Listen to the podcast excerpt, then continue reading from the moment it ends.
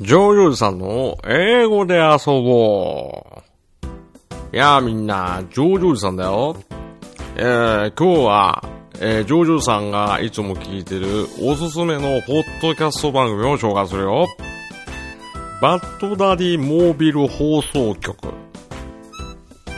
メインパーソナリティのバッドダディ君が、えー、自分が好きな DC コミックスを中心に、えー、最新ニュースからなんとコントまで繰り広げる楽しい番組だよ。だからみんなも友達と喧嘩した時に必ず聞くように。えー、特にね、あのー、今日、ジョージョーさんもね、今朝、今朝だな。えー、マイクとね、ちょっと一悶着があったんだよね。あの、ピッツァにね、ボロニアソーセージが入ってなくてね、もう超ファックなったんだよね。本当にね。そんな感じ。うん。じゃあ、発音をしてみるよ。パスナリボビルコズキパスナリボビルコズキ若干ね、荒ぶれてるよ。うん。ねえ、あの、今日もいい子にしてくれないと、ジョージョさん、鉄拳制裁だよ。よし、えー、みんないい子やね。えー、次回は、えー、ジョージョさんがおすすめする、えー、地方公民館に連れて行くよ。うん。そうか、楽しみか。あちょっと子供っぽくないね、君。うん、キッズじゃないね。ジョージョージさんと逃げない浅沼劇場は、バッドダディモービル放送局を応援してるよ。ジャスティスジャスティスジャスティス取っといてよ。結局、トギさん何回見たんですか ?2 回見ましたよ。同じ日にでしょ？そうですよ。やべえよ。いいな片方でいいからちょうだいよ。半券いる？うん、半券はいいらないいらない。だって手垢ついてるじゃん。あの、字幕しかまだ見てないんで、吹き替えがね、ちょっと、はい、まあ、近々見ようと思いますが。いいなぁ。全然ジャスティスリーグに嫁がジャスティスしないから。見に行けないですよ。うん、いいんじゃないですか。いいっすかね。ね、まあでも、ね、レンタルで出ても絶対楽しんでいいと思いますよ。うん、こっそり見る。うん。はい。楽しい、楽しい映画でした。すごく。本当に楽しかったですね。え、今日はジャスティスリーグ会？ジャスティスジャスティスは、そっちはちょっとぜひそっちの自分の放送局で言いたい。そうだよね。ですよね。そうだよね。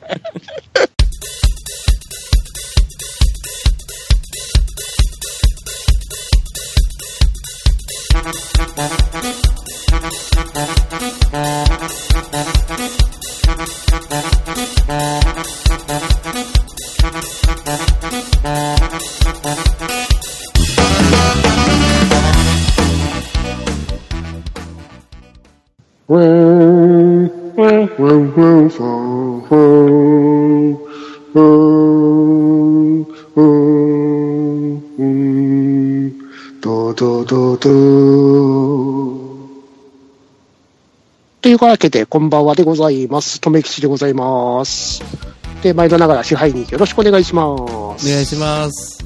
はい。というわけで、うん、今日のオープニングのあの、クソのような BGM から入りましたけど、今日は絶賛劇場公開中のゴゼラ怪獣惑星についておしゃべりしていきたいと思います。はい、ということで、毎度ながら、映画会ということで、ゲストお呼びしております。いつもおなじみ、バットモービル放送局からバットダディさんよろしくお願いします。OK、とめきち。ちなみに、バットモービル放送局じゃなくて、バットダディモービル放送局だそう。ですよね。とちったな。ほんとごめんなさい。逃げない朝の劇場お聞きの皆さん、どうもこんにちは。バットダディです。はい。使いました。はい。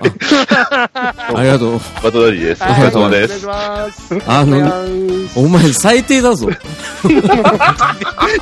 緊張しすぎだよ。緊張しすぎです。バットダディモービル放送局、なんでバットモービル放送局なったの本物になってます。本物じゃん。乗り物になっちゃったじゃん。ジャスティスジャスティースそれは出すなよ。これで、まあなんと、今今のこの時期だけですよ。うん。これが通用するの。そうよ。もう、のっけからすいませんね。いや、もう本当にね、毎回毎回ね、あの、ダディさん忙しいんだよ。トミさん。いそれもね、や、超多忙なんだから。だって、あの、空ずっと向いてなきゃいけないんだから。あの、シグナル。ね、シグナルもねうん、これも良かったんですよね、よかったですよね。もう、ジャスティスって。よかった二人ともジャスティスリーグに陶酔してるというね、状況で。まあでもね、今回はゴジラ、アニメ版ですか。アニメ版ゴジラですね。こちらうん、怪獣惑星です。はい。怪獣惑星。うん。はいじゃあ、どんどん進めてください。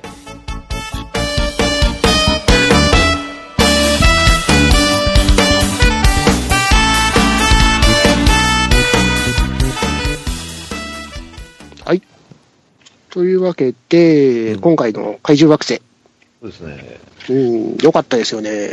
アニメでゴジラって今までありましたっけ、そもそも。えっ、と、アメリカの方のカートゥーンですか？ああ、はいはいはい、はい。向こうの方で、あの、アニメ化されてるゴジラって形ではあったんですよね。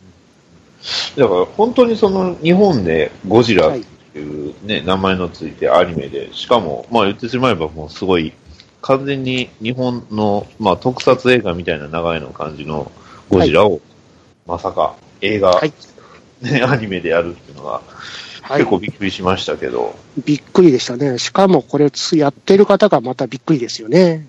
ああ、脚本びっくりですよ。はい。どなたがやられてるんでしたっけ？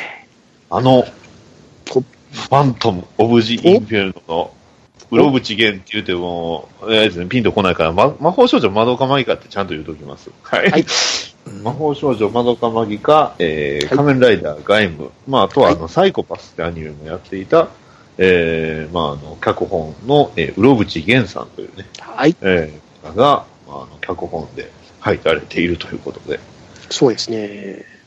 うろぶちげん大好きの僕にはもうホイホイでしたね。うーん。まあでも本当に新しいゴジラをやってましたよね。そうなんですよね。だから全く SF、まあ、あの、シン・ゴジラってちなみに浅沼さんは、えっ、と、この前もテレビでやってましたが、見られてはいましたか？録画しましたよ。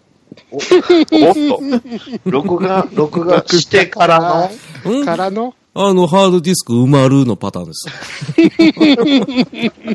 オルウェイズと一緒だ。そうだったんだ。そうだったんですね。そうですよ。あの、ゴジラって言ったら、昔のやつしか知らないですよ、俺。いや、でも、昔のやつ知ってると逆に、えー非常に貴重な意見意見がもらえるかもしれないですね。あ、そうなんだ。そういうのもね、で知って僕実はる、ゴジラって、うんまあ名前を知らなくても何が出てるやつとかだったんですか？どんな怪獣が、あの、ゴジラ以外で。ミニラ、あうん、あ、ミニダスか。モモスラ、モスラ。あーと、あの、でかいやつ。でかいやつじゃない、あの、手がなんかあ、そう、キングギドラ、キングギドラ、あの、首長いやつ。あー、あと、メメカゴジラ。おおめっちゃ盛りだくさん。盛りだくさん。盛りだくさん。盛りだくさん。そんな映画、そんな映画ねえな。えー、違かったっけ？ファイナルボーズじゃなくて。ファイナルを、あ、ミニラ出てたあれ？ミニラだってあれじゃん、あの、眉をさ、ぶっかけられてさ、動けなくなってかわいそうだったじゃん。カマキラスにやられてるっすよね。そうそうそうそうそう。俺、あの、ポストカード持ってたんだよ。はいおーおおうん。親父がね、あの、なんか仕事の、なんか降りてもらってきたやつがあってね。おおうん。それで知ってるだけだ。いや、でも十分ですよ。だって、僕なんか本当ゴジラ、特撮の方ほとんど知らないんですよ。あ、そうなんですね。見たことがあるのが、あの、ゴジラ対メカゴジラの結構新しい版と、あ、はいはいはい。三式気流の方ですね。そうです。いや、いや、もう、あ、もう、もう一つ古いやつかな。うん、ちああ、あの、ガルータと合体するやあ、つ。そう、そうです、そうです、そうです。それあとゴジラ対キングギドラぐらいかな。あのー、二つ、その二つぐらいをまともに見ただけで、他あんまりゴジラ知らないんで。うんああれじゃん。ビオランテじゃん。ああ、そうですね、ビオランテ。らへんですよねビオランテいい。ですね。ましたよ。あの、平成バーサスシリーズって言われるあたりですね。そうですね。基本はそのあたりですよ。逆に、富吉さんってどのあたりですか？ゴジラってどれぐらいご存知なのか。うん。うーんと、86ゴジラですか？はいはいはい。あの頃から、あまあ、あの、1986年にあのゴジラが復活したんですけど、はあ。そその時ぐらいからずっと見続けていますね。あ、全部見てるんですね。まあ映画館に行けなかったってやつもありますけど、まあうん大体見てますね。えー、すごいですね。ゴジラ好きっすか、ははい。あの、頑張ってとっとこハム太郎見ましたから。意味がわかんない、その。僕もそれちょろっとしか知らないんですけど、それどういうあれなうんですか、。わかんないわかんない。とっとこハム太郎とうん。ゴジラが同時上映したんですよ。なんでだよなんでだよ。全然寸尺違うじゃん。ねそうですね。え。しかも、あの、途中まではずっとゴジラ単体でやるっていうアナウンスだったんですよ。うんうんうん。で、ギリギリになっていきなりハム太郎を混ぜ込められるんですよ。あ、ハム太郎目的で見に行ったこうちっちゃい子供はゴジラ大丈夫なんですか？そうそう大丈夫ですよ。。大丈夫ですよ。なんで？ハム太郎が先に始まりますから。あ、なる逃げ道はちゃんと作ってあるんですね。そして、ハム太郎が終わったと同時にみんないなくなりますから。あおおあ、かわいそう。そして私は、あの、どっちが先にやるかわからないから先に行かなきゃいけないんで、絶対ハム太郎を見なきゃいけないというハム罠がねえ。なかなかあ、面白かった、ハム太郎。面白かったですよ。あの、ミニモニのあの、出てくるハム太郎のやつですか。ミニモニですか？ミニモニ懐かしい。新しい方、古い方、どっち？あの、アメリカ人の子が入ったやつ？入ってない頃です。入ってない頃。あ、ガチな方か。ガチな方です。つ辻、辻かごでしたっけ？あ、そうそう。辻かご。辻かご矢口あ。と、矢口さん。うん。あれね。あー、見た。三式気流と一緒に見ましたよ、あれ。何その三式気流とミニモニってさ、並ばないよね。ね なかなかのプレイでしたね。え拷問だね。そうですね。だって、その、その時は絶対映画館に行かなきゃいけなかったですから。ああの、まあね、まあね。ガメラってあるじゃないですか。平成ガメラシリーズ。ああ、見ました。平成カメラ好きですよ。どれも。はいはその、平成ガメラのやってる金子俊介監督ですか。い。はいはいはい。あの方がゴジラを撮ったんですよ、一作。うーん。それやってた時に、とっとかハムナルド、太郎と同時上映だったんでございますよ。う んギリギリだね。ちょっと危ないですね。うん、危ないい。ト。いや、いい大丈夫です。それは大丈夫よよかっ。うん。あ、そっか。じゃあ、結局、何？ハム太郎は面白かったっていうことで、いいです。いいですか？で、その、その時に劇場でもらえたやつが、あの、ハム太郎くんがゴジラの着ぐるみを着てるっていうフィギュアをもらえたんですけど、は CM は見たような気がします。ああ、はい俺もなんかそんなんちょっと、売る覚えであるかな。い。どう見てもハム太郎くんが食われてる。ゴジラに。でもよく考えたら、ゴジラと同サイズのハム太郎って考えたら気持ち悪いね。恐ろしく劣化っていう。だってゴジラの口の中にハム太郎の顔が入ってるんです。怖っはい。怖いな残酷よね。はいまあ、そ、その頃のゴジラとね、まあ、いろいろゴジラの顔っていろいろありますけど、うんまあ、まあ今回のアニメのゴジラっはいてすごい、めちゃめちゃムキムキじゃないですか。ムキムキですよね。マッソーって感じです。する。へえ、そんなにムキムキ。そうなんですよ。めちゃくちゃ大きいんですよね。うーん。足も太かったですよね。そうですね。長いし、太いしっていう。はい。シン・ゴジラがすごい手がちっちゃいですよね。そうですね。あ、そうなんですか。そうですよあの、ちシン、シンゴジラがどうしてもあの、竜の手を模してるっていうやつですか？はいはいはい。だから、あの、シンゴジラの手ってずっと上を向いてるんですけど、うん。あの、竜が弾を持ってるじゃないですか。うんうんうんうん。あれをイメージしてたらしいですね。ええ、そうなんですね。はい。あ、ごつ？はい。アニメ版の今、フィギュアを見てますけど、はいなんすか、この、雲流型の形。何これ？あれ、力士じゃないですか。ああ、そうですね。結構だから、うんすごい、どっちかというと格闘家っていう感じが、イうんメージとして。ボーノって感じですね。あの、あれだね、あの、サモアの怪人だっけ？誰だっけな？サモ、サマージョーですか？サモアの怪人。サモア・ジョーじゃなくて、あれでは、あの、パンチすごい食らっても倒れないやつ。マイティモーだってマイティモーじゃなくて、誰だったかな？誰だっサマージョーはあの、ゼロワンでやってたプロレスけなそうそう、そっちは違う、そっちは違う。あマまあいいえっ、と、いマークハントですか？あ、そうそうマークハントそうですそうそうそう。いや、今、検索完全にかけましたけど。あありがとうごのざいます。あ、すっきりしたわ。あー、でも確かに、あーでも今画像検索で見て確かにそうかもしれないですね。まだ US で頑張ってますもんね。うん。そう、強いんですよ、あの人。はい。めちゃくちゃ強いですもんねめち。ゃくちゃムキムキじゃないですか。うわ、はいすごいな。やばいっすよ。しかも、このあんこ型の体で、あの、寝技もちゃんと対応できるんですからね。うん。なるほそう。そうあの、意外と器用なんですよ、あの人。ど。でもね、あ、あの、ゴゴジラが寝技に対応するのかと思って一瞬ビビりごめん。あ、そうだ、忘れた。三角ガードパスできますからね、多うん、分。できるし、あれで、あの、主食はタタロイモですよ、あの人。めっちゃタロイモ食ってましたから。うんヘルシーですね。うん。ヘルシーだけどね、あれ、タンパク質の塊ですからね、あれ。うんああいう、金、ね、はい打たれ強くなったっていうね、えーそんな話も出つつ、ね。でも僕はどっちかって言ったら、このゴジラ見たときに、あの、藤田が出てきましたけど。猪木池信って感じですね。ね、あの、最後の猪木イズムのね、継承者なんですけど、まあ、この話はまたプロレス界でね、あの、やるとして、ね藤田、と、藤田といえば、私は新幹線に飛び乗ったということだけあの残しておきます。あの、ダディさんがいるから。うん。ごめんなさいね。全然、あの、プロレスわかんない。フライトグランプリ新幹線に飛び乗るって感じです。だからもう登竜門ジャパンとドラゴンゲートしかわかんないんで、ごめんいや、ドラゴンゲートなんで知ってんだよ。えストーカー市川の話してくれます？ストーカー市川の話しますか。ストーカー市川がサンダー、獣人サンダーライガーと戦った話しますか ああの人やたらとこう、すごい有名な人と戦う。そう、そうなんか、急に出てきてびっくりするんですよね。そうですよね。高山さんとも戦いましたしね。うん。これでもな、あの、見た目は、あれですもんね、完全にあの、さんまさんがやってたあれですからね。ブラックデビルですよ。そうなんですよ。だって、あのー入場曲からも、あれですからね、さんまさんの、そうそうそうそうそう。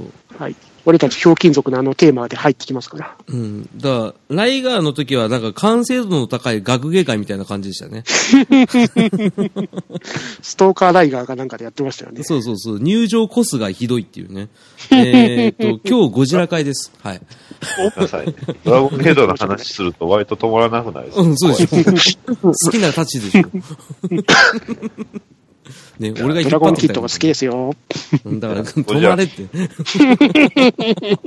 ゴ ゴジラ、アニメのゴジラ始まったのというか、あのですね、あの、情報入ってきたんって、シン・ゴジラがちょうどやってたぐらいじゃなかったですか。そうで。すね。え、何年前だ？自体は、ただ企画自体はシン・ゴジラと大体同じ感じで進んでたらしいですね。うんシン・ゴジラが2016年なんで、あはい。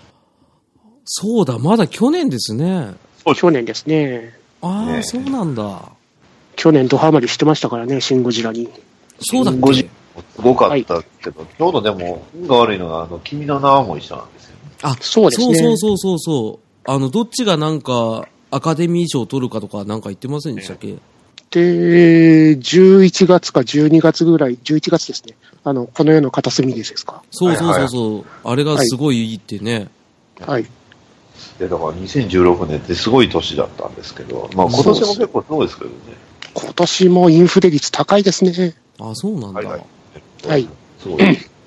え。まあまで、最初のね、メインビジュアルが結局、なんかこう、自然に、というか、木木々に囲まれて宇宙船があってって、なんじゃこりゃって感じでしたけど、はい。シン・ゴジラって徹底的に SF がないというか、ね、すごい、あの、なんていうんですか、説得力があるんですけど、うんこのまさにあの、現実対虚構っていうテーマ的なものでしたっけ？ですよね。はい。うんうん今回のそのゴジラ怪獣惑星は、もう完全に SF に、まあ、はいふり極振りしてるっていう感じです。そうですね。まあ、最初からびっくりしましたよね。はい。まあ、あ、今回、多分ネタバレ入ってると思いますので、ご注意ください。うんはい。はい。よろしくお願いします。これからですね。うん。はいこれからです。はいで、まあ、一番最初のシーンなんですけど、まあ、はい小説読んだんですけど、これ、1999年の時点で、はい。あの、いわゆる怪獣が出現するんですよね。世そうですね。ニューヨーク、マンハッタンに出たんですね。界。カマキリアスがね。はい。まあこの時は、あの、アメリカ軍のバンカーバスターでなんとか撃退はしたらしいですね。推定死傷者250万人って、もうこの時点でちょっとやばす、やばいそうっ。すよね。うん。で、その次に出てきたのがドラコですよね。そうですね。うん、ゴジラじゃないんだ。はい。そうなんです。最初は普通の、なんていうんですかか、今まで出てきた怪獣がそれぞれ出てくるんですよ。ああ、はいなるほど、なるほど。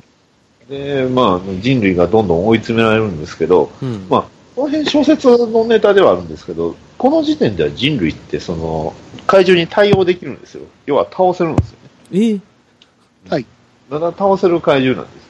で、うん。日本も実はまあ小説にはあったんですけど、あのまあ、そんなに怪獣の被害が多くなくて、うん。あの海とかは安全なんですね、比較的。それはちょっと大きい怪獣は、ちょちょっとの小さい怪獣は出るけど、うん海の量はできたんで、だからマグロの漁獲量っていうのがすごい多かった。細かいっすね。で、うんなんでこれまが、そう、なんでこれが言われるそう、マグロ。で、なんでこれが、マグロがっていうのは、また理由がありまして、というのも、太平洋には奴がいたんですよね、実は。はい。そうなんです。うん？それが、えー2030年、えーアメリカ合衆国西海岸エリアにゴジラ出現という。ああ、そうだよ。海からやってくるもん。そうなんです。で、同時に他のその怪獣3体が出るんですが、うん。えーゴジラにボコボコにされて、えー逃げようとしてるところをアメリカ軍と衝突して戦っ、まあ、アメリカが倒すんですけど、うん。でももうすでに怪獣はみんな瀕死で、ただ逃げてるだけだったんですよ。うーん。アメリカ軍としても、その、え、なんでこんなに弱ってんの？その理由がわからなかった。ああ、なるほど。ゴジラの姿がまだ確認取れてなかったんだ。そして、ゴジラが、そう、大勢、えーロサンゼルス、サンフランシスコに現れて、死死傷者数ですね、約870万人ということで、えーサンフランシス、ロサンゼルスを一瞬にして焼け野花にするっていう。はい。ええ やばすぎるっていう。やばいですね。あの、ゴリラっぽいゴジラは、あん、そんだけ強いの？そうです。あの、そうですねまず、どれぐらい強いかというと、まずレーダーに映りません。ステルスじゃないですか。ステルスです。なんでミサイルが、ミサイルが、まず、えーまあ当たりはするのかな、でも、うん。ね、あと、メインの武器は、口から出る家電粒子ビームです。ああ、まあのビームです。おなじみの？おなじみではないであ、す。じゃないんだ。はい。あ火を、火を吐く完全にベレーザービーム、ビームなんですね。うわーパワーアップしてんだ。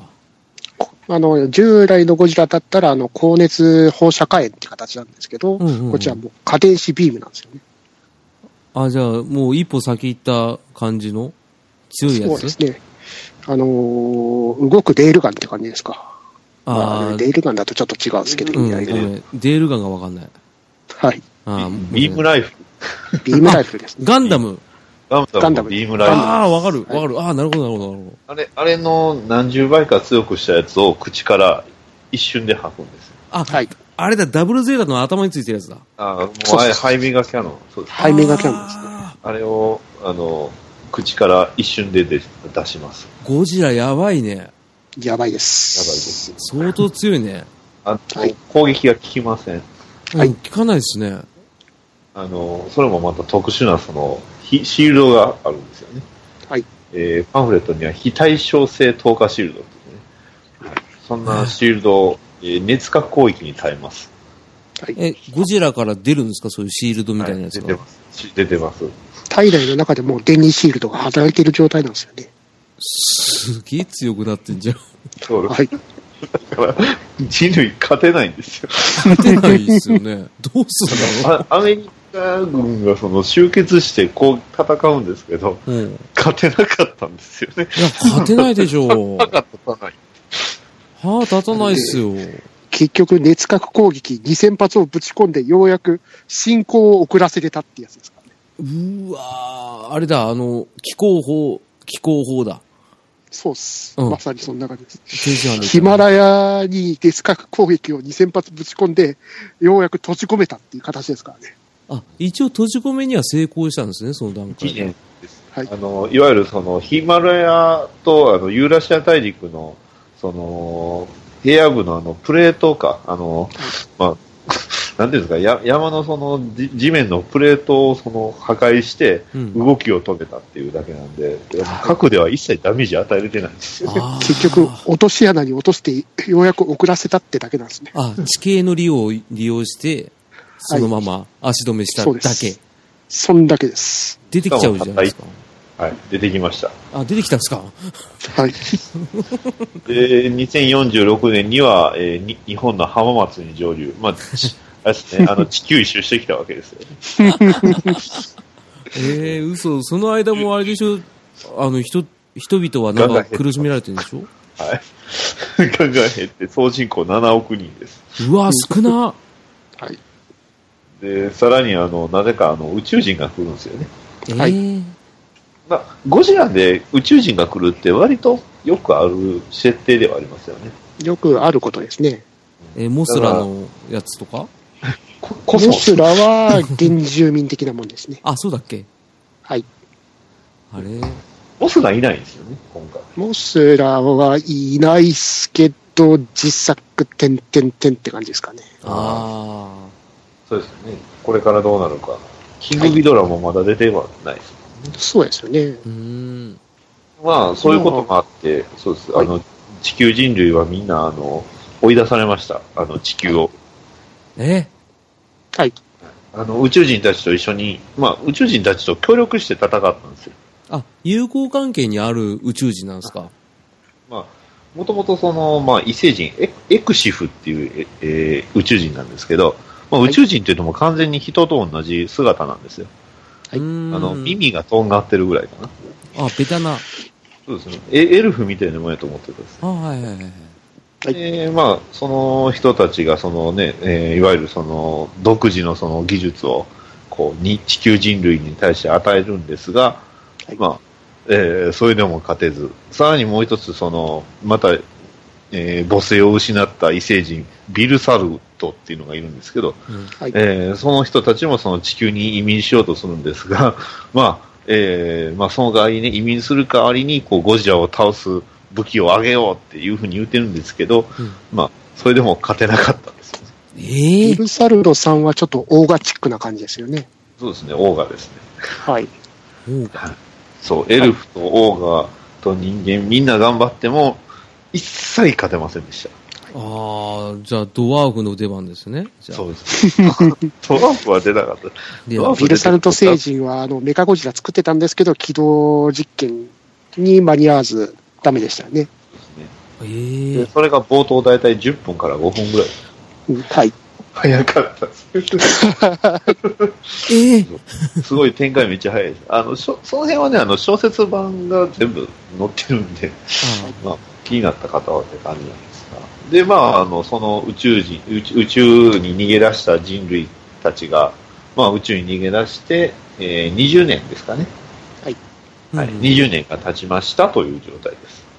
あ、そっからスタートみたいな。そこからスタートです。うんで、その頃にはもう人類、何人でしたっけ、あれ。えっ、と、4000人まで減ってるんでしたっけ？はいその、え？4000人というのは、あの、構成移民性アラトル、あアラトラム号っていうのにの乗船してたのが4000人なんですね。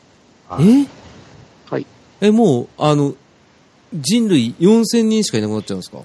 はい。まあ、他の船団で現存するのかもしれないですけど、その移民惑星に乗ってたの、その戦艦に乗ってたのは4000人ぐらいだったはずです。あ、定かではないけど、とりあはいえ。ず確認できたのが4000人。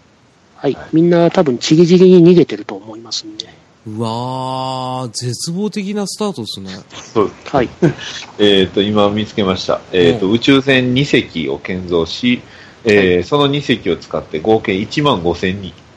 はい。ええ 残り人類に1万5千人からです。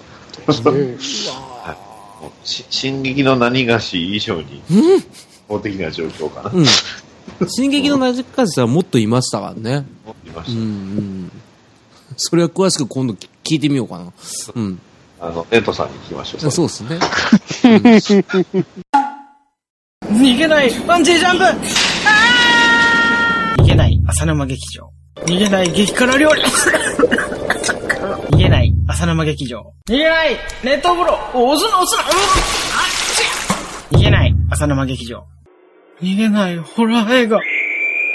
逃げない浅沼劇場。よくゲーム、よくアニメ、よくバリは、逃げない浅沼劇場を応援しています。逃げない鬼ごっこ。いや、それは逃げるよ。はい。で、まあ、えっ、と、じゃあ、せっかくなんで、まあ、このままキャラクターの紹介でもしようかな。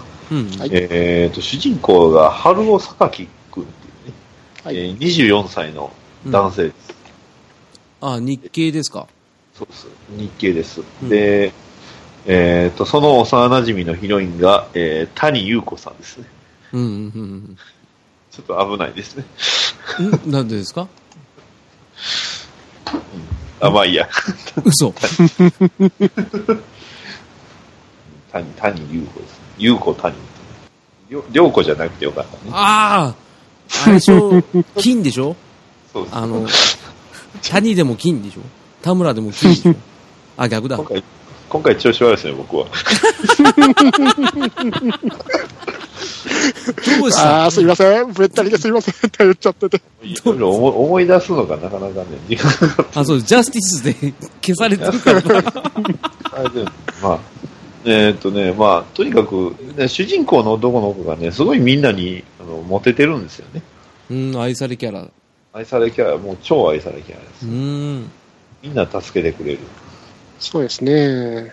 特に、あの、メトフィ、メトフィ、メトフィエスっていう人ですか？ソフ。ィエス。あの、はいまあ、え、え、え、簡単に言うとエルフ側の、まあ、あの、しその、えっ、と、エクシフっていわゆるその宗教がすごいあるんですよね。うん、うん、うん。はいで、その宗教の中の、まあ結構なおえお偉いさんが、やたらとその主人公の春尾くんを、ね、え榊隊をめちゃくちゃ、えー理解して、いろいろ囁いて、こう、まあ持ち上げていくんですよね。そうですね。まあ声が桜井貴弘さんなんで仕方ないかうんうん。わかりやすく。えっと、FF7 のクラウドです。ああ。あ、そりゃあね、モテるね。な。うん、そうなんですよ。まあ、ククラウドキャラ、どっちかっていうと、すごいなんか悪いことをね、えー、囁くキャラなんですよね。うん、うん。すごかったです。もう、うん、もう先にこいつをなんとかしないとやばいんじゃないかってぐらい、人類減ってますよね。まあ、この春尾榊っていうやつが、その、ゴジラから逃げて新たなるあの星、居住できる星を探してるんですけど、全然その星が見つからず、もうみんな疲弊してるから、そのゴジラの弱点を突き止めたんで、地球に戻ってゴジラぶち殺そうと。ああ、なるほど。はい。あもうで逃げるのは嫌だと。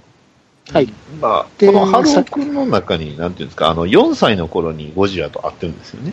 あ、はい一回？だから、そう、一回、しかも目の前で、その、両親が乗ってる、その、まあ、えー、なんていうんですか、こう、避難する車、バスみたいなものを、うんゴジラの熱線の爆発で、まあ、失ってしまってるんですよ、両親。ああ、それで恨みを持ったんだ。そう、ゴジラに対してのその恨みっていうのがすごい強くで、まあ、えーそのゴジラを倒す術を、まあ、こうすれば倒せるんじゃないかというね、えー希望を持って、もう一度人類が、まあ、地球に戻ってきたんですが、うん。なんと、その地球、戻ってきた来た頃には、何年でしたっけ？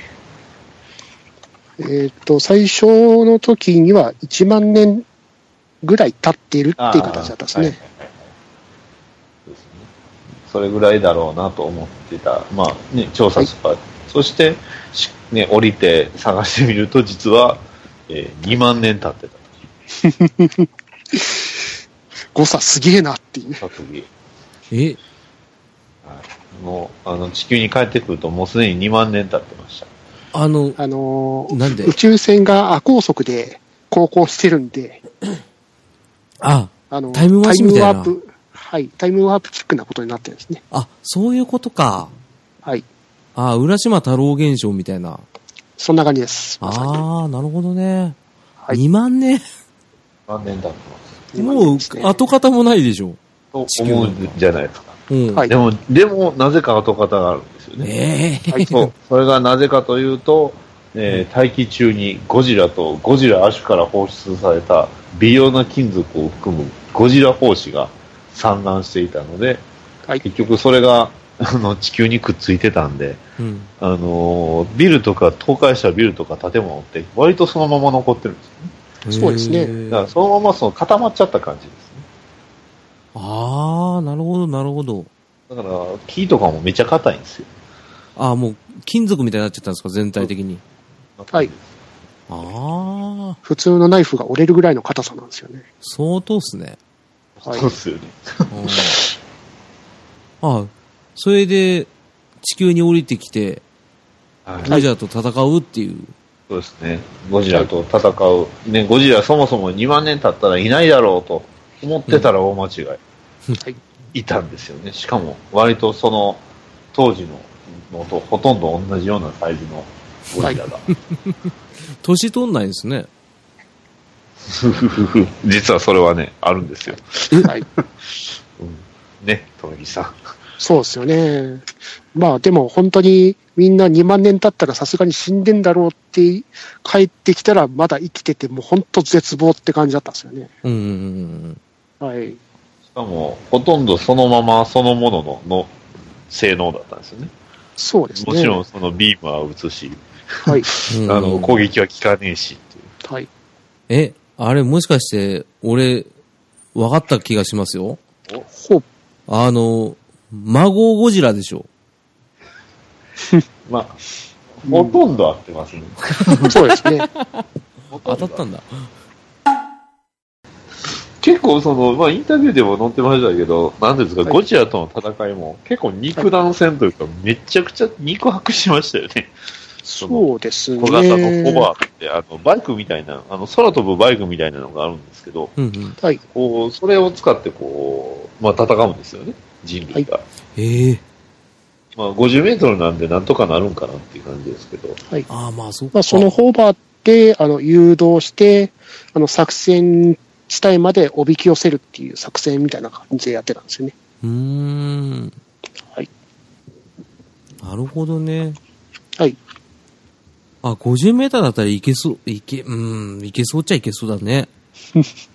まあ、あの、シン・ゴジラの100メーターとかそういうのを聞いてると50メーター小さいなと思っちゃうんですよね。うん。まあ、実際でかいと思いますけど、でかいですよね。うん。ねガンダムの3倍ぐらいですかね。そうですねでかでかい。あの、あのーお台場のガンダム3つ分ですよね。そうああれを見てもらったらわかりますね。でかい。あれの3やだね。はい。そんなんがずっとうろうろしてんでしょ？うろうろしてますよ。えー何したかったの？ゴジラ。人類を恨んでるんじゃないかってやつだったんですけど。あ、一応そそうなの？の、なんていうんですか、こうね、桜井貴弘さんの声でこう、なんか囁いてくる人曰く、どうやら、なんか、あの、まあ、ゴジラってもともとやっぱり、おごり高ぶ、高ぶったこう人類を、に対してのこう、なんていうんですか、反抗というか、うん。ね、粛清というか、そう、あの、はい。罰する存在みたいな、そんな感じなんですけど、まあ、それは別に地球に限ったことじゃなくて、実はその他の、その、まあ、追い出された星の人たちも、やっぱりあったんですよね。結局、だから、はほ星には、その、必ずそういう存在が存在してて、うん、で、えーまあ、それが地球の番だったっていう。ああ、それがたまたまゴジラであったっていう。はい。だから、まあ、タイトルにもある通り、ゴジラ怪獣惑星ってことなんでしょうけど、うーん。怪獣が、まあ、わ惑星が生み出した怪獣。ああ、そういうことか。はい。これ見ると本当思ったのが、シン・ゴジラ、あの後、本当、また来るんじゃないかってね、復活するか来るかっていう、そんなね、え、シン・ゴジラが？やっぱりその、ゴジラがあの生まれたのは必然、必然だったんじゃないかなとはね、思いまあ、シン・ゴジラの方はあの博士が何らかのことをしたんだろうなっていうやつですけどね。ねうんシン・ゴジラを作った博士っていうべきなんでしょうかね。野村萬斎さんが。やべ、完全に迷子になってます、今。あの、はい。シン・ゴジラの動きをやられたのが野村萬斎さんですよね。え、狂言みたいな動きすんの？シンゴジラ。あの、ほぼすり足なんですよね、シン・ゴジラ。そう、そう、すげえ。やべ、見よう。これはシンゴジラ見なきゃ。いや、ほぼすり足です。え、はいあいやーとか言うの？まあ、まあ、火は吐きますね。火吐くし、あの、苦問式やるん。その、苦問式の CM やってる撮影風景がなかなかシュールでしたからね。の。わー、見てー。あの、完全にコンピューター、コンピューターであの動きをトレースしてるんですけど、あの、動きをちゃんとするために頭にゴジラのやつをつけて、あの、尻尾つけて野村萬斎さんが演じられてたんですから。え、そ、その野村萬斎さんがやってるシン・ゴジラと今回のゴジラは、なんかリンクしてるんですか？関係はない。まあ、むしろ、ま、全くの真逆なんですよね。真逆ですよね。リアリティと SF ですよね。まあ、そのシン・ゴジラの方は、あの、監督やられてる樋口さんですか？はその、樋口さんが前撮った、のぼうの城ってやつが、多分、確か野村萬斎さんが主演でやってたんで。そのつながりで野村萬斎さんに確かオファーができたらしいんですね。なんで、な そのつながりって、いや特にその今回のゴあのシン・ゴジラの方は神っていうことを表したかったんで、野村萬斎さんの方にあのお願いしたって話があったんですね。あ、神つながりでですか？はい。あ、そういうことか。はい。それで、あの、昔の本当に最初のゴジラ、あの白黒の、はいはいはいはい。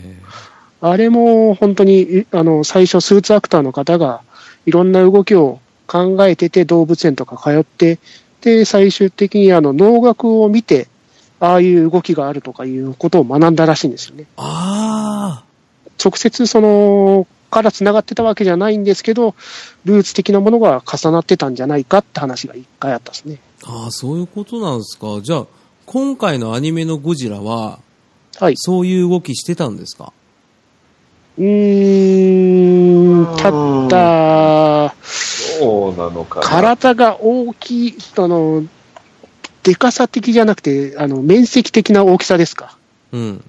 あの大きいせいで、あの、あんまり激しく動いてる感はなかったんそうですよね。ですね。言うほどアクション、サイズの割にはアクションはそんなにうん。って感じ。どっちかっていうと、その周りの人間が頑張って動きまくってたっていう。はい。それでのカメラワークがぐりぐりぐりぐり動いてるんで、あんまりゴジラは、あの、ガツガツ動く感じはなかったんですね。あなるほどね。本当に巨大な悪として、はい。すごいシンボリックにただ描かれてるような。そうですね。ああ、ずっとあのね。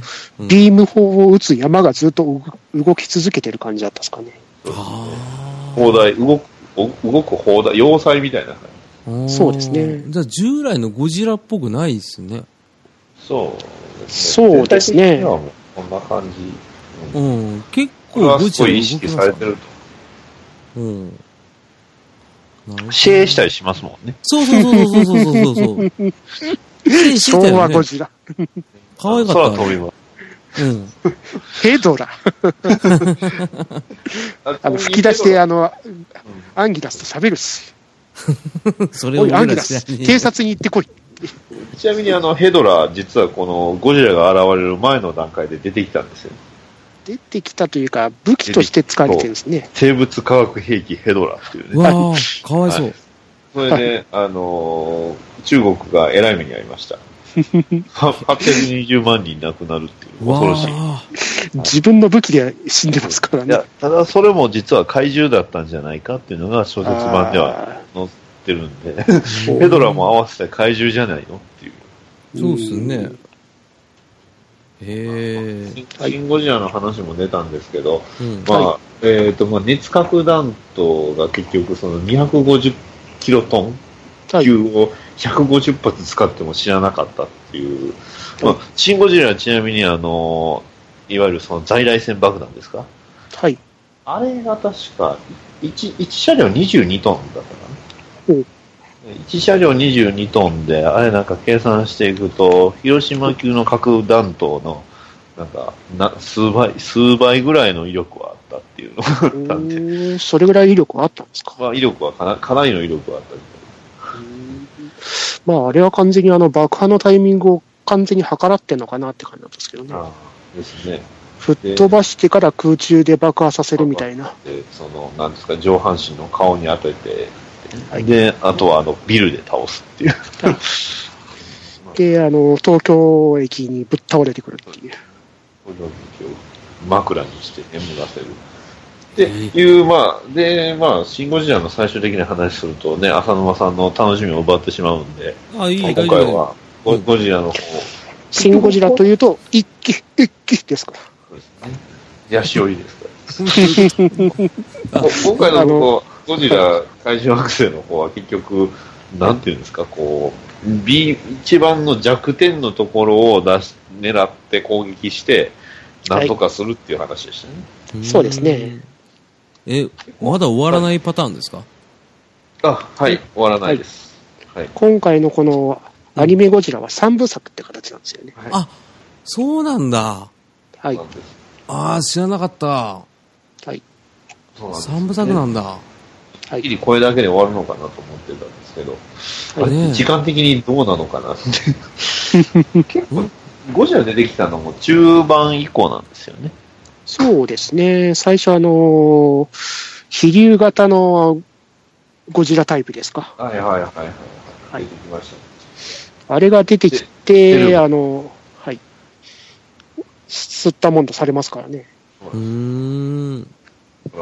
その、なんていうんですか、こう、その例のその地地球中を覆ったゴジラ細胞で、なんかそこのその生物に普通にゴジラっぽくなっちゃってるっていう。はい。ええ硬いはゴジラだわ、なんだ。そうなんですよ。ええあ、だ結局その、ゴジラが主軸ではあるけど、どちらかというと人間模様というか、そうですね。それが主題になってるんだ。うん第一章はおーまさにそんな話です。はい。もう本当に逃げ場のない人類たちの戦いって感じですよね。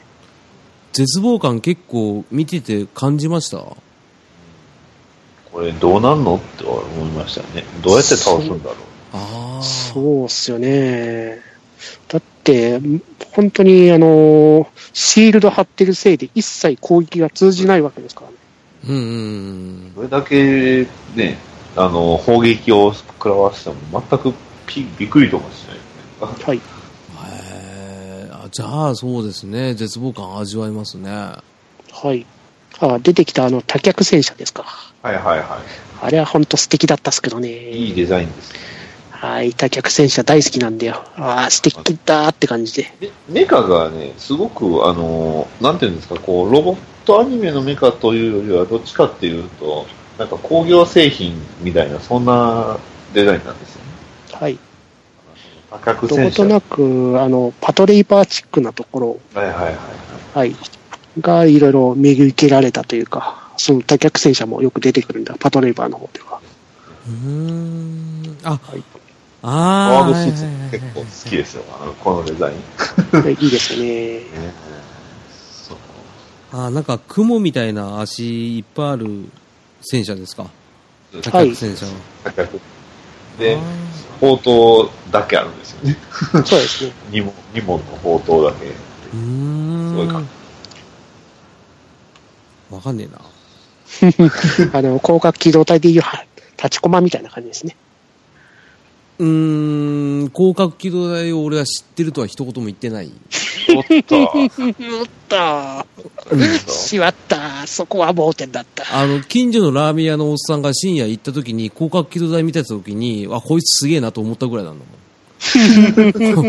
食い入るように見てたから。それぐらいの思い出しかないなんですよ。かあの、なんていうか、雲、雲、ロボット、雲型のロボットみたいなのをイメージしたよね。で、ああ、はいはいはい。で、あの、せ戦車に雲の足ついてみたいな、そんな感じ。そうですね。うんうんうん。ああ、うん、わかるわかる。なるほどね。うん。ゴジラね。えー、まあ、結果として、まあもうここう完全にネタバレ言っちゃいますけど、うん。とりあえず倒せるんですよね、50メーターを。50メーターゴジラは、その、主人公が、その、立案してた作戦ですか？うん。その、バリアを中和できるというか、ババリアが一瞬途切れるタイミングがあるんですよね。うん。本当に数ナノ秒というか、それぐらいもうほとんど間がないぐらいの間なんですけど、うんうん。その間を増幅して、なんとかバリアのあの間隔を空けるっていう作戦をはい立案してたんですよね。ああ。まあ、その、ダメージを与えられる部分を広げるっていうイメージだと思います。はいうん。わかるわかる。で、広げた上で、そこでダメ、ね、あの、砲撃なりなんなり集中させれば、ワンチャンやれるんじゃないかっていう作戦なんですよね。はいで、実際それうまくいくんですよ。あ、行ったんだ。あ、で、倒すんですよ。終わっちゃったじゃんさ。さ炸裂しますもんね。うんそうですねゴジラが。パーンあ跡形もなく吹っ飛びますからね。そう、吹っ飛ぶんですよね。えーあの、倒れるわけでも、血を流すわけでもなく、あの、吹き飛ぶんですよ。弾けて。ズバーンなかなか見ないな。そう。あんまり、確かにね、ゴジラでも、こういう倒され方ってないよなっていう。はい。うんないないないないない。で、まあ、ああ、よかったよかったってなるじゃないですか。はい。ね。まあ、これでさっきの話ですよ。うん。さっきからね、50メーター、50メーターって言いますけど、そう。はい。はい。その後ですよ。ね。その後ですねい。やそれはまあ2万年経ってるわけですよ。うんうん。はい。はい。2万年、2万年経ったらどうなるかっていうことですよ。うん？どうなりますか？なんとそのゴジラ、えー300メートルになってました。はい。ストップストップ、わかんないわかんない。ちょっと待って。え、さ、あ、元から言ったゴジラ300メーター。でも倒されたやつと違うやつが出てくるんですよ。なんで嘘じゃん。ねえ。地中深くから現れるんですよ。どんだけ出てくんだよ、ゴジラ。最初、2030年の初出現時って30メーター、あ50メーターなんですよね。はい。で、その50メーターは、のゴジラが2万年経つとうん。300メーターなんですよ。はい。だから、さっき倒したのは、その、まあ、ね、さっき浅沼さんもちょろっと言ったか、と思うんですけど、孫みたいなもんなんですよ。はい。あ細胞分裂して増殖したっていう。あ、あはいあの、で可愛くないミニラだ。そうです。可愛くないミイラです。一切可愛くなかったですね。倒したのはただのミイラでしたって。うわー、絶望だなそうはい。えー、まさに、そいつが出てきた時は絶望ですよね。あのゴジラ怪獣惑星の、まあ、あの、テーマというか、ね、はいえーキャッチコピーで、えー絶望は進化するっていうこと。なるほど。はい。ああ、納得できた。えー、はい。300メーター。はい。うんただちょっと納得できないのは、絶望感の度合いがおかしすぎる。えーしかも、こいつ、レーザー吐かずに全滅させてますもんね。はい。えー、あの、シンプルだけで、ほぼほぼ全滅。あの続きます？続くんですよ。続きました。俺、多分、2部の、第2部の前半で終わると思いますよ。勝てないもん。ねじゃあね、えーまあ、ちょうどこのゴジラがまあ公開された初日に、えー次回作の、えー予告が入りまして、うんはいえー次回、えーゴジラ、血栓軌道増殖都市。まだ増えるの？今度はおそらく人類側の最終兵器が出るんじゃないかと。はいえ最初先言いましたほど、あの、言ってた起動に失敗したやつが起動するんじゃないかと。メカゴジラがね。はい。えあー、なるほど。これはちょっと面白そうだ一応人類側に味方もおるんですよ。実はその怪獣というか、まあ、頂上の方でね。な。うんあの、まあ、小説版にもほんとちょろっととしか出てくるんですけど、まあ、そのキャラクターらしきキャラクターが最後に一瞬だけ出るんですよね。そうですねね。まあ劇中の中でも、あの、覗いてるみたいなところはちょこちょこあったんですね。あ、ありましたね。あの、森の中で。はい。森の中。そうなんですよ。ね、ゴジラ化した森の中で。お人間サイズですけど、人間じゃない何かがあるっていう。ええ多分人類ではないと思うんですけどね。小説版にはね、それっぽいのが出てきたんで、多分それは、うんまあまあまあ、次が、このメカゴジラですよ。一体どんなデザインになるのか、すごい楽しみですけど。ねえ。ああ、ですよね。電でも気動本当に動植として。本当にここのあの、ポリゴンピクチャーズですか。はい。いい仕事をしてましたよね。あー、えー、っと、あれですね。あの、シドニアの騎士じゃないですか、確か。はい。そしてねアジンですよ。あー、また味の話で言いました。誰だよ、アジンの田中。だから田中だって。知らないよ。うん。まあその、テレビアニメのアジンとか、そのシドニアの騎士とか担当してたあのポリゴンピクチャーズが今回の CG アニメすべて担当してるんですよね。うーん。はいや。すごいんですね。すごいです。よかったですね。はい。すごい。本本当にあの CG ならではのあのカメラワーク、グリグリ動く。あれは本当に震えましたね。いいやー、あれは CG じゃないとできないあれです。できないですよね。あの、ホバーバイクですか？あれで、あの、ゴジラの周りをギリギリ旋回してゴジラの注意を引きつけるみたいな、あの熱いシーンですよ。うーん。あれは本当にこの CG じゃなきゃ、本当にできないような演出ですよ。ね、セルアニメだと難しい。はい。なかなかね。アニメーターさんが死んじゃいますよね、あんなやそうっすよねやったら。ねうんはい。はい。まあそんな感じのゴジラですが、まああの、富木さんちなみにあの、劇場特典ってあれ何色でした？お、まだ開けてなかった。まあ袋に入れっぱなしだった。また、また確認し、えっ、と、あの、劇場特典がね、あの、ついてたんですよ。あの、うん映画行くとね。あの、それが、あの、いわゆるその、まあ、消しゴムみたいな、あの、ミニゴジラのフィギュア。うわー、めっちゃいいじゃないですか。昔平成ゴジラの頃とか、よく特典でついてたんですよね、そういうのが。ちっちゃいやつね。はいであ、温めると、あの、色が変わるゴジラとか、そういうのやつが。あー、懐かしいな普。通に色が、あの、ついてるだけのゴジラなんですけど、その、うんカラーが、そうであの、いろいろあって、また、はい。何周目かはこれが違うとか、そんなありましたね。ちなみに僕の見てね、ゴジラは、えー、黄色です。お、黄色。らこれ、トメさん、黄色弾けるかな？緑がいいかな。あー、黄色だな。う ん開けないんかい。ね。ちなみに、あの、ジャスティスリーグの一番くじはサイボーグでした。おー。サイボーグのあの、グラスが当たりました。あ僕はね、あの、グラス、あの、ハン、え、ハンカチでしたっけ？あれ、ーあれが当たりましたね。あれといいで、すね。グラスがジャスティスリーグですね。一番あの、一番くじでグラスが一番使い道が微妙で辛いですけどね。一番欲しかったのは C 賞のあの、バットマンのあの、マグカップですけどね。あの、使いにくい。まあ、まあですね。マグ、まあ、使いにくいマグだ。使いにくそうなマグ。それ、一番くじってコンビニとかである一番くじですか？やってますよ。それです。はいあ、もうやってるんですか？それが劇場の方で置いてあったんで、はい自分ちょっとやってみた。あー、なるほどね。はい。これは当てるしかないね、トメさん。何を？えー、C 賞だよ。で、いつもお世話になってんだろ ありがとうございまう。す。もう、ダディさん送んなよ。え持ってけ。車で。フラダさんのあの、ストラップが欲しいだけなのに。いや、ストラップ目当てっていう体で C 賞出るまで帰れまてんやろ。どんだけかかるんですか？わかんない。つらい。つらい。辛いね。ラストバー賞は取れると思うよ、多分。全部買えばいいんだから。金の力を見せてやる。あ、いい音取れたね。えー、取られた。え、エンディングのコーナー？お取られたやった。